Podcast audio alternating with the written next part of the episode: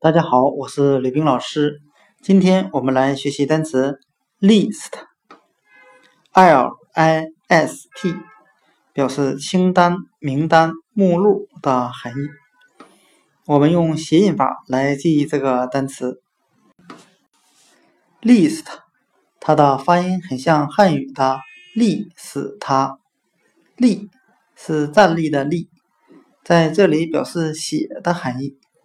比如说，立一个字句就是写一个字句，使它是使用它。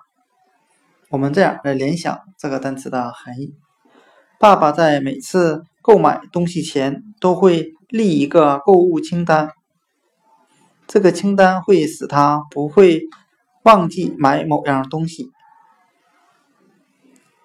今天所学的单词 list。清单、名单、目录，我们就可以通过它的发音联想到汉语的“立”，使它立一个字句，使他不会忘记购买某样东西。list 清单、名单、目录。